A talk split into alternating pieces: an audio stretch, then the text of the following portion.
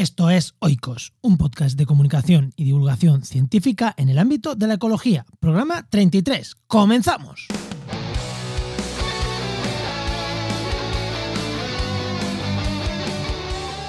Hoy hablamos de parasitismo, de sistemas multiparásito multihospedador y, y sobre si es verdad que a más biodiversidad, menos enfermedades. Quédate, que pisamos algún charco interesante.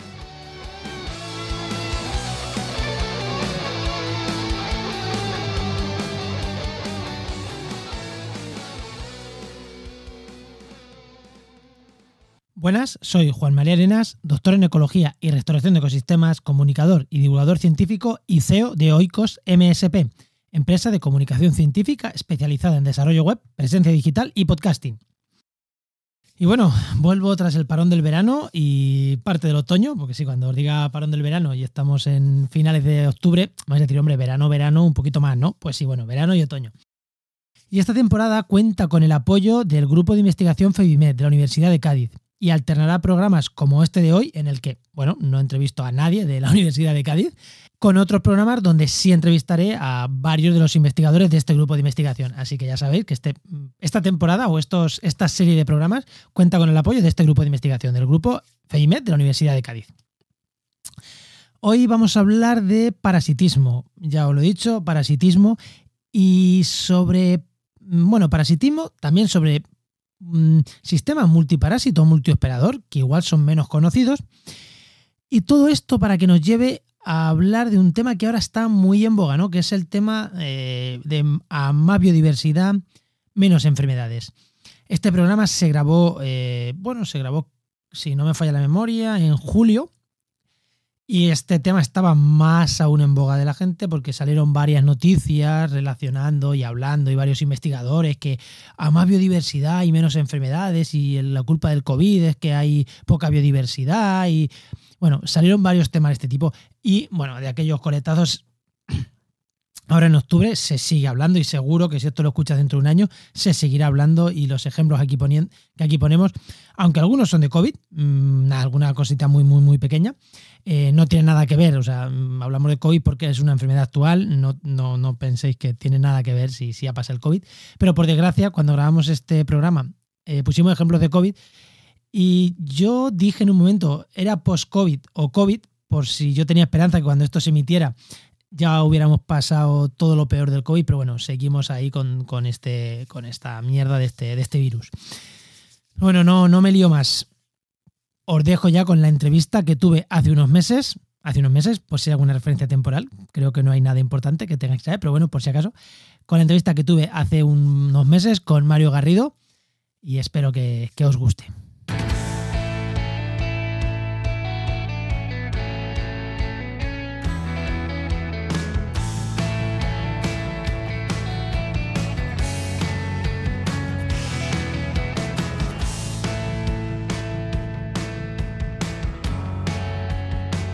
Os he comentado, hoy tengo aquí al otro lado de la pantalla a Mario Garrido, que es investigador postdoctoral en la Universidad de Ben Gurion, en Israel, y ha investigado siempre con temas multiparásito, multioperador, que ahora entraremos, ¿qué es eso de multi-multi, no?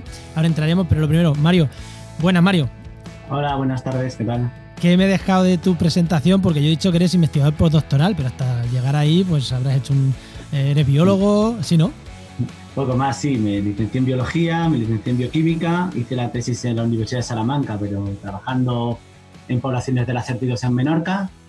Y terminé y al año, pues, eh, pues me fui de postdoc a Israel. Y ahí he estado en los últimos cuatro años. Y ahora ya de vuelta por aquí, ¿no? Aunque sigues terminando, de vuelta por España, aunque sigues terminando cositas en Israel, ¿no?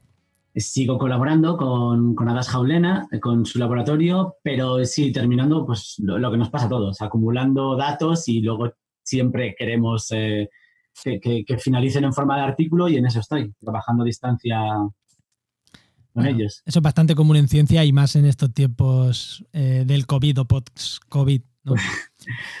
yo, yo estaba educado ya en, el trabajo a distancia, con lo cual el COVID no me ha afectado mucho. Ah, yo, estoy, yo estoy en las mismas. ya me había entrenado para ello, no, no ha habido mucha diferencia. No he tenido ese momento de descanso que ha tenido la gente que trabajaba presencialmente. Pues vamos a empezar por el principio, porque el, los sistemas parásito-hospedador, que ya sabemos, parásito es, como bien hablábamos fuera de micro, ¿no? Esa forma de vida, ¿no? Parásito que vive a expensas de otro. Y el hospedador es del que vive, por así decirlo, ¿no? Sí, el hospedador es del, que vive. en el parasitismo, pues eso, como sabe casi todo el mundo que no se escucha, pues hay una, una parte de un, sistema, un organismo vivo que sale ganando y otro que sale perdiendo en contrario a la simbiosis en que los dos salen ganando. Vale, y te a hacer una pregunta que vas a decir, vaya, vaya biólogo tonto me ha hecho esta pregunta. Eh, ¿Las enfermedades se podría considerar un parasitismo, una forma de parasitismo? Por ejemplo, ¿el COVID se podría considerar una forma de parasitismo? Las enfermedades son una consecuencia de un parasitismo, claro. Eh, o sea, ¿el coronavirus podría considerarse que es un parásito nuestro? El coronavirus es un parásito, el, COVID es una enfermedad. El, el, VIH es un parásito, el SIDA es una enfermedad, digamos, ¿no? La enfermedad de Lyme es una enfermedad, la bacteria borrelia es, es un parásito. Vale, y aquí se nos queda mm, para meter ya el tercer, el, tercer elemento en todos los sistemas parásito hospedador. No entramos en multi, entramos todavía en los lineales, un parásito, un hospedador. Nos falta otro concepto que es el de vector, ¿no? ¿Qué es el vector? Porque has tratado la borrelia y creo que en la borrelia ya entra el vector o no entra.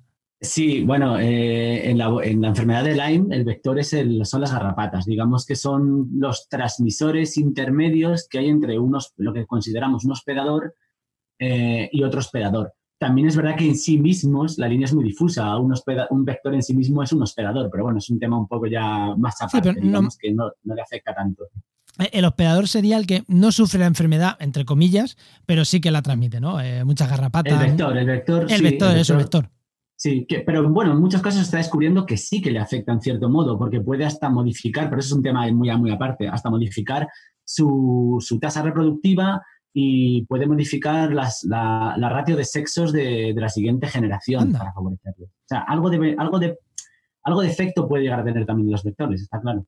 Vale, pues ya que tenemos parásitos, vectores y hospedadores, vamos a entrar en lo que a mí me llama más la atención y por lo que estás aquí, el multiparásito y multihospedador. ¿Por qué hablamos de multiparásito y multi, sistemas multiparásito, multihospedador? Hombre, eh, primero porque, como sabemos, el, parasitismo es uno de los motores evolutivos más importantes que ha habido en la historia. Eh, la adaptación al parasitismo es lo que ha hecho a determinadas especies evolucionar hacia un lado y evolucionar hacia otro. Y muchas veces cuando estudiamos estos sistemas nos fijamos simplemente en un parásito parasitando a un hospedador cuando nos damos cuenta de que ese parásito puede estar parasitando y tratando de adaptarse a dos hospedadores diferentes a la vez. Con lo cual, esa presión selectiva que ejerce sobre los hospedadores no es igual si ese parásito es compartido o no es compartido. La, carrera de armas evolutiva no, no, es igual de potente o igual de fuerte, digamos. De hecho, para, Digo, antes de continuar, quien le interese estos temas de parásitos, ya hablamos de parásitos en el programa 29 con Jorge Garrido, en este caso de aves, así que os recomiendo que vayáis ahí a, hablar, a escuchar también, al terminar este programa, el programa ese de los parásitos, de este programa hoy, que es el 29, que hablamos de parásitos. Continúa, continúa, ya he metido el mi spam. No, lo estuve escuchando, estuvo, estuvo muy, muy bien, la verdad es que me encantó. Eh, no, bueno, básicamente eso, al final, de la, de la misma manera que un ejemplo sencillo y acabamos con esto para continuar. Entonces, si tú tienes, si hay un sistema donde hay un parásito y un hospedador, eh, uno siempre se estará adaptando a la carrera en la carrera armamentística frente al otro. Pero si un parásito tiene que adaptarse a dos hospedadores y tiene que adaptarse a distintas fisiologías, digamos que ese parásito va a estar menos adaptado a cada uno de los dos hospedadores que solo tuviese uno. Entonces, esas, ah. esas presiones selectivas son diferentes y las consecuencias, por lo tanto, van a ser diferentes. Vale, vale. Y es bastante. O sea, normalmente no se estudia el sistema multihospedador, multiparásito, ahí desde el desconocimiento. Bueno, tenemos también el contrario, cuando un parásito afecta a un, hospedador. Esa es la otra, claro. Eh, también tenemos mecanismos eh, contrarios. En, en general es una, es una red de conexiones, pero si nos fijamos simplemente en, en un hospedador y dos parásitos, también hay procesos que se han estudiado y se estudian cada vez más de facilitación o de exclusión. Digamos que si tú tienes un parásito, es más difícil que te entre otro diferente o es más fácil que te entre otro diferente. Entre distintos parásitos pueden facilitarse la entrada o excluirse la entrada. De hecho, hay una, un inciso muy interesante, hay muchos eh, indicios que dicen que cuando teníamos eh, parásitos em, intestinales, gusanos, nuestro sistema inmune estaba reforzado y que eso evitaba que cogiésemos determinadas enfermedades autoinmunes. Y se está empezando a plantear la posibilidad de infectar con parásitos intestinales a personas para reforzar su sistema inmune. Anda. Hay temas muy interesantes ahí en, en, todos estos sistemas multi que... Claro, es que, a ver, eh, igual tiene lógica, porque eh, lo primero tienes el sistema inmunitario más, más activo y lo segundo, mm, que pueden mm, como dicen, o sea, tenemos bacterias en nuestro organismo que cuando desaparecen, esto nos pasa a todos. Cuando, cuando tomamos antibióticos, matamos, matamos nuestra flora intestinal y ahí entran bacterias a saco. Entran en, en los días de diarrea por eso, porque eh, esas bacterias que no eran parásitas nuestras, ahí no eran parásitas, pero impedían que entraran otras. Entonces, los, los, famosos microbiomas que ahora todo el mundo estudia, ¿no? Y además, eh, que bueno, yo, yo tengo cierta crítica porque todo el mundo estudia los microbiomas y los describe, pero, pero la descripción per se no nos dice nada. Lo que nos diría algo sería sí, bueno. ¿Sabes? Pero bueno. Esto pasa mucho en ecología. Sí, bueno, cuando empieza un campo es normal. Primero se describe la, mm. la forma y luego la función, por así decirlo, ¿no? Claro, no, es lógico, es lógico, pero también sabemos que cuando algo se pone muy de moda, eh, la cantidad de estudios respecto a un tema explota, digamos. No, no vamos a decir ahora del COVID, ¿no? Eh, no, no, ¿qué, es el COVID? sí, sí, es un poco lo mismo. Bueno, ya ha habido críticas hasta de Nature, creo, y de Science diciendo que les han colado alguna cosa por la precipitación de publicar artículos demasiado rápido del COVID. Joder, pues hoy vamos a hablar de esto también porque eh, ahora se ha puesto muy de moda, gracias al COVID, eh, evidentemente yo no quiero aquí hablar de COVID, pero gracias al COVID se han puesto muy de moda eh, investigadores y muchos científicos y, quizás más bien ecologistas, aunque hay investigadores muy solventes como Fernando Valladares, que hablan de estos temas, y dicen algo que es que a más biodiversidad, o sea, más potenciales hospedadores, por así decirlo, a más biodiversidad, hay menos facilidad de que haya estas transmisiones como la del COVID. Claro, o sea, y, a mí esto me genera un montón de dudas. Es como, mm, ¿es cierto? ¿No es cierto? A ver, yo me lo creía, lo dice Fernando Valladolid y toda esta gente, y tú me decías el otro día, pues sí, pero no. Y fue cuando dije, pues vente y me lo cuentas al programa. Eh, sí, es verdad, es verdad. Eh, eh, en general, digamos que se da por aceptado que, que a una mayor biodiversidad hay un, mayor, hay un menor riesgo de enfermedades para humanos. Em, a ver, la historia es muy bonita, claro, entonces los medios de comunicación la compran muy fácilmente y la divulgan muy fácilmente. Eh, en gran parte viene por un artículo de un informe de Ecologistas en Acción en el que hace un estudio relacional entre las enfermedades emergentes, las nuevas enfermedades, que además el 60% o el 75% son de origen zoonótico, lo que hablábamos antes de la zoonosis es Em, la transmisión o, el salto de las enfermedades o de patógenos de especies animales a, humanos. Que ahí ya teníamos un multihospedador, pasa de animal a humano y hay dos hospedadores. Y un fenómeno de nueva adaptación, porque son enfermedades que antes no habían humanos y que eh, saltan a humanos por, algún tipo de mutación. Y eso es lo que llamamos zoonosis, ese salto en concreto. Hmm. Entonces, em, ese estudio lo que tiene el de ecologistas en acción primero es que es correlacional, ni siquiera es causal. Como, como sabemos que en ciencia es muy importante la causalidad y no solo la correlación. Y luego, pues porque sí, claro, socialmente es muy bonito vender esa historia, eh, aunque también tiene un punto de visión antropocéntrica de cómo, cómo es obvio que si protegemos la naturaleza, la naturaleza nos protege a nosotros como seres humanos. Pero no, no está tan claro. Hay un, hay un debate vigente ahora mismo sobre el tema. O sea, que no, que, no, que no es tan así, o por lo que parece no es tan así no han llegado tanto a un acuerdo. Esto fue eh, una teoría que en el año 2000 eh, propusieron eh, Osfeld y su compañera Felicia Kissing, hablando, estudiando la enfermedad de Lyme, y se dieron cuenta de que mm, en los lugares donde estudiaban, en, zonas concretas de, Estados Unidos, donde había una mayor biodiversidad y, en otras zonas donde había una menor biodiversidad, eh, los casos humanos de infectados por enfermedad de Lyme eran mayores donde había menor diversidad. El tema es que... Que eso nos encanta. Encontrar esos resultados al, que está, al que está estudiando biodiversidad, al que está estudiando naturaleza, se encuentra eso y dice, jo, qué guay, o sea, me encantan los arbolitos y encima me ayudan, pues ya está. Claro, el problema, lo que empezó a surgir luego es que ellos seguramente lo encontraron. De hecho, hay un libro muy famoso hablando de todo el proceso de, de eh, bastante interesante. además, es, bastante interesante porque va contando cómo él va haciendo ciencia poco a poco y cómo va ampliando su campo de estudio. pero, pero la enfermedad de Lyme, llegaron, dijeron otros autores que tiene determinadas características muy concretas que hace que esa generalización no, no, no, pueda eh, que no se pueda universalizar esa, hipótesis digamos.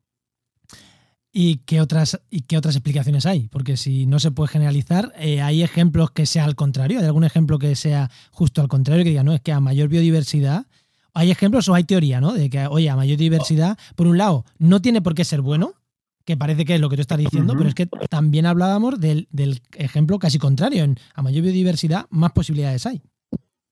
Mm.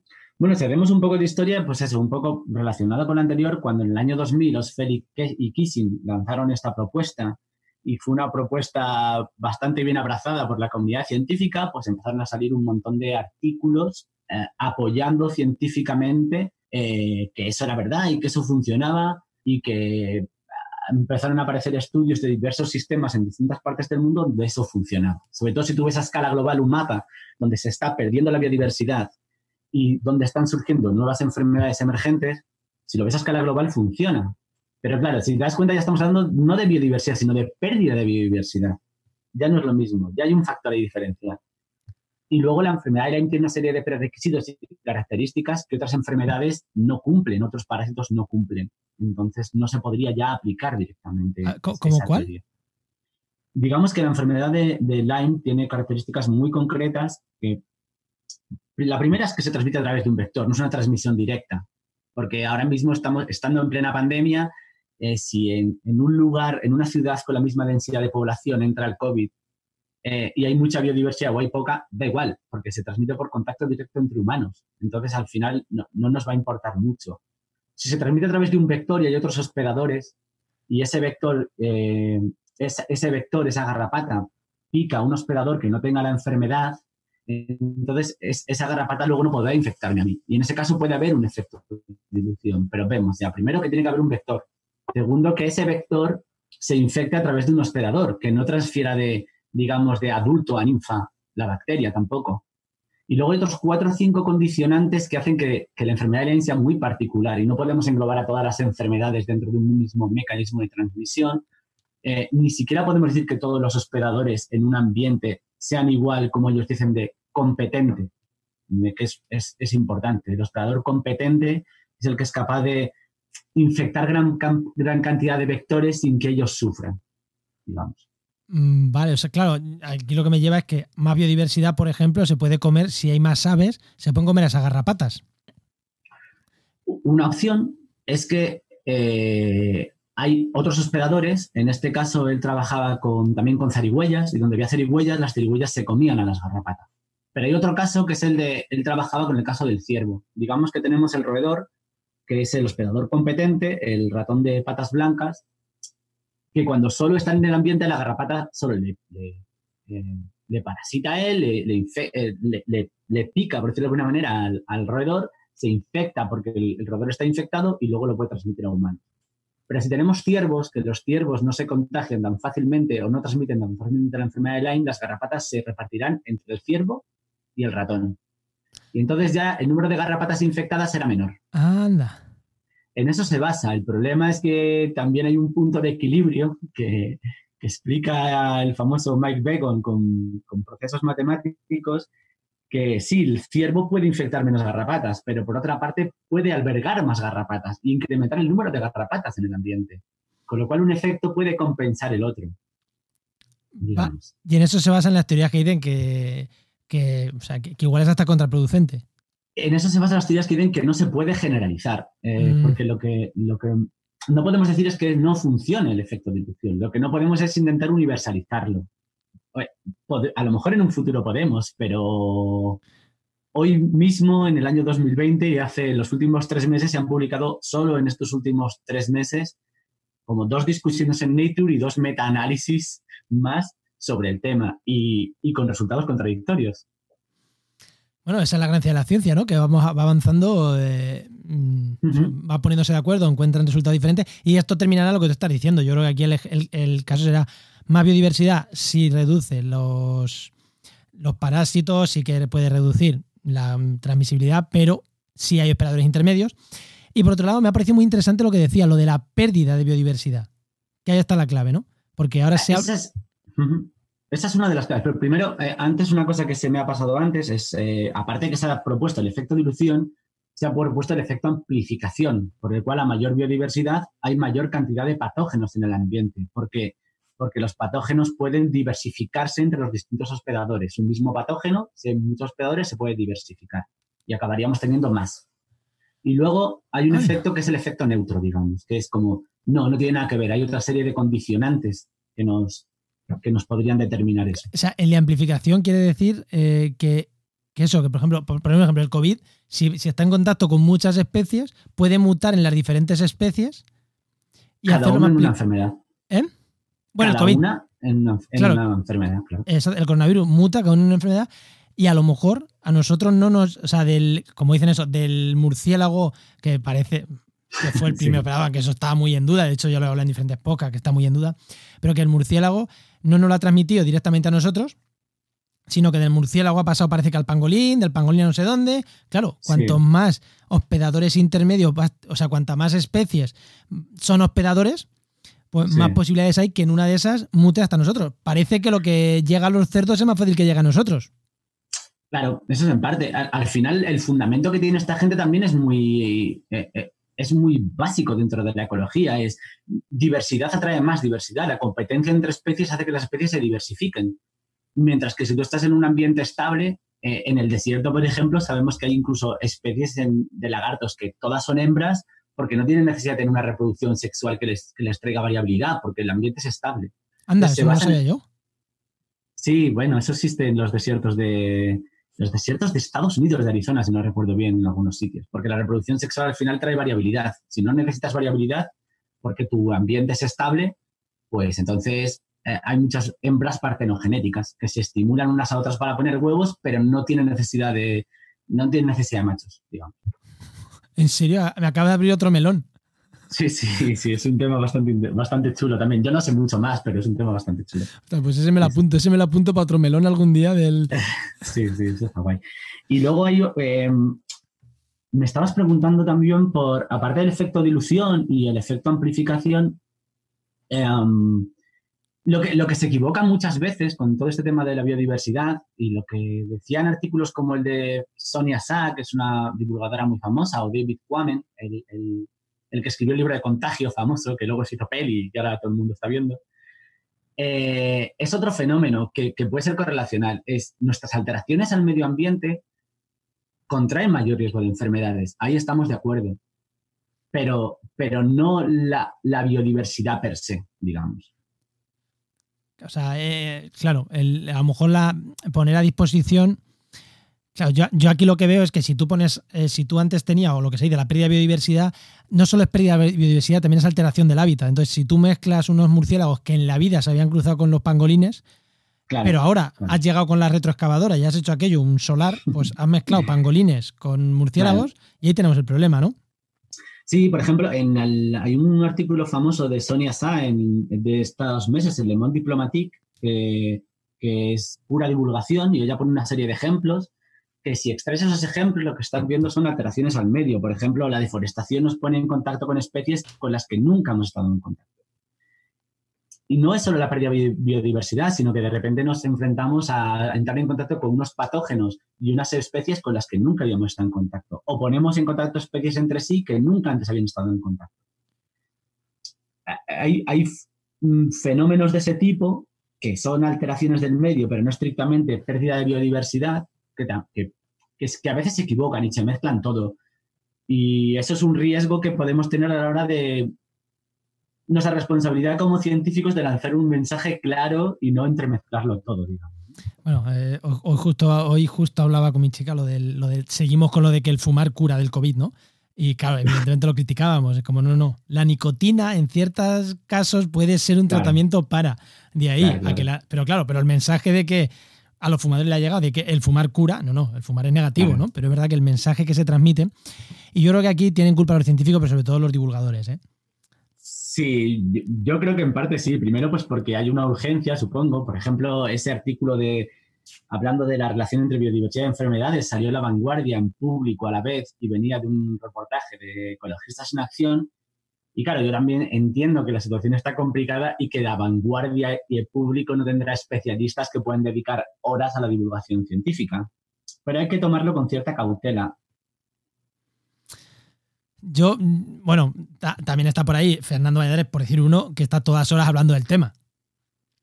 Sí, sí, he visto a Fernando Valladares hablando del tema en un par de ocasiones y, a ver, ellos daban por hecho realmente. Eh, eh, en las charlas que yo vi daban por hecho que esta relación era una relación negativa entre biodiversidad y, transmisión de enfermedades a humanos, que otro tema es que eh, la biodiversidad, una cosa es la cantidad de patógenos que hay en un ambiente y otra cosa la cantidad de enfermedades, que no es lo mismo, porque puede haber muchos patógenos en un ambiente y que eso no cause ninguna enfermedad al ser humano. Ese es otro tema también. Entonces, todo está demasiado mezclado, yo creo, y, en parte por eso, por esa visión antropocéntrica y, buenista, yo creo, de la naturaleza, de la naturaleza protege al ser humano si la protegemos a ella. Y es como, bueno, la naturaleza es cruel a ratos, ¿no? Y no pasa nada, y digamos. Es que no, es que somos una especie más sobre la Tierra y, no, nos tiene que proteger de nada, o sea...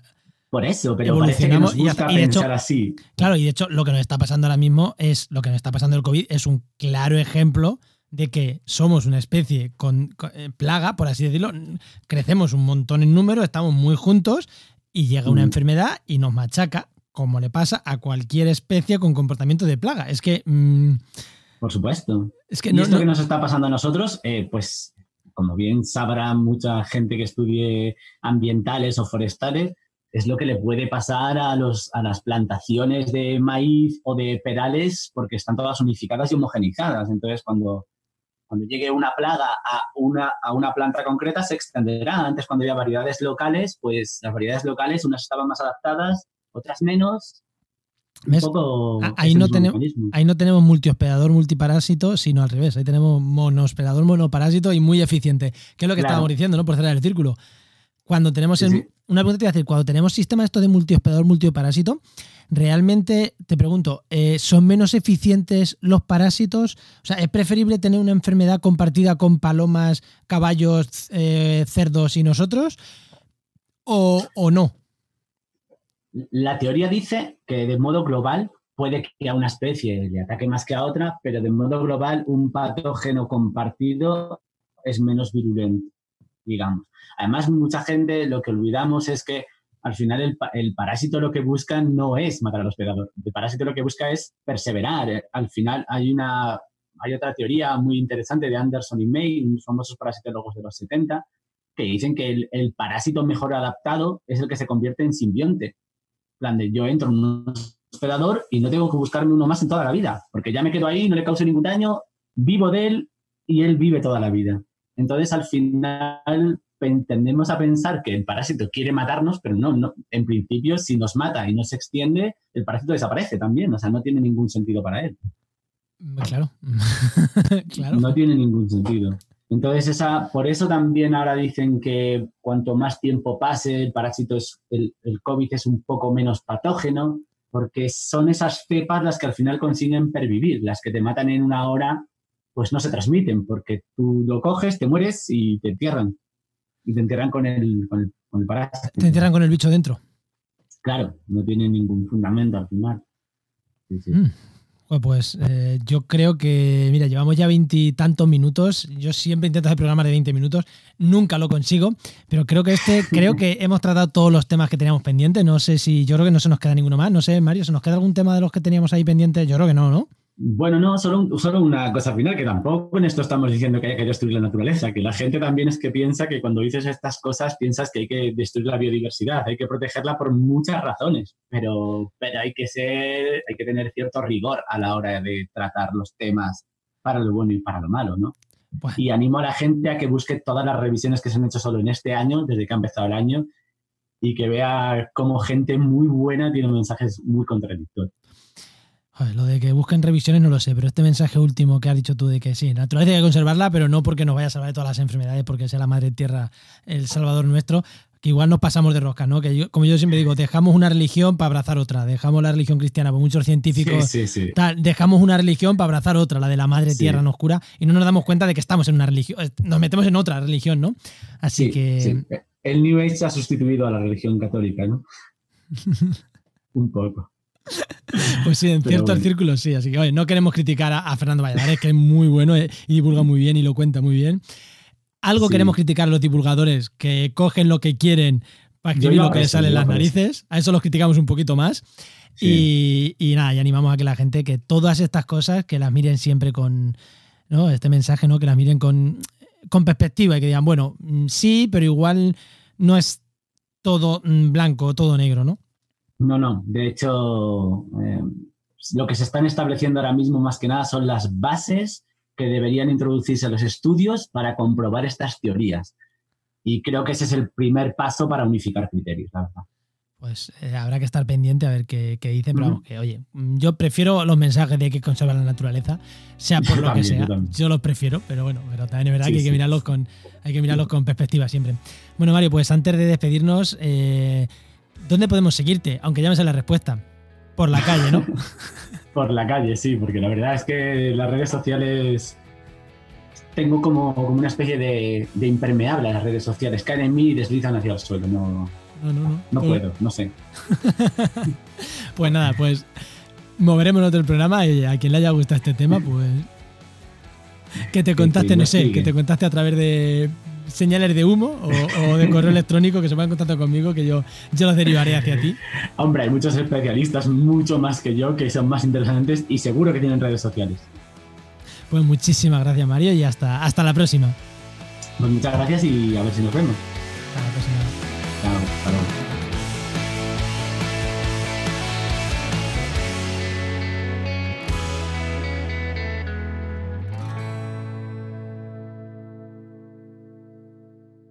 tras esta conversación tan interesante, o a mí me la ha parecido interesante, recordaros nada, un par de cositas. Lo primero, que si necesitáis una página web, que necesitáis mejorar la presencia online de vuestro grupo de investigación de vuestra empresa, que tenga una sólida base eh, en temas medioambientales, en temas científicos, y queréis contar conmigo, queréis que participe en vuestro equipo para comunicar vuestras investigaciones, pues ya sabéis, tenéis la marca o la empresa esta que hemos creado, que es Oikos MSP y podéis contactar con nosotros en oicosmsp.com barra contacto.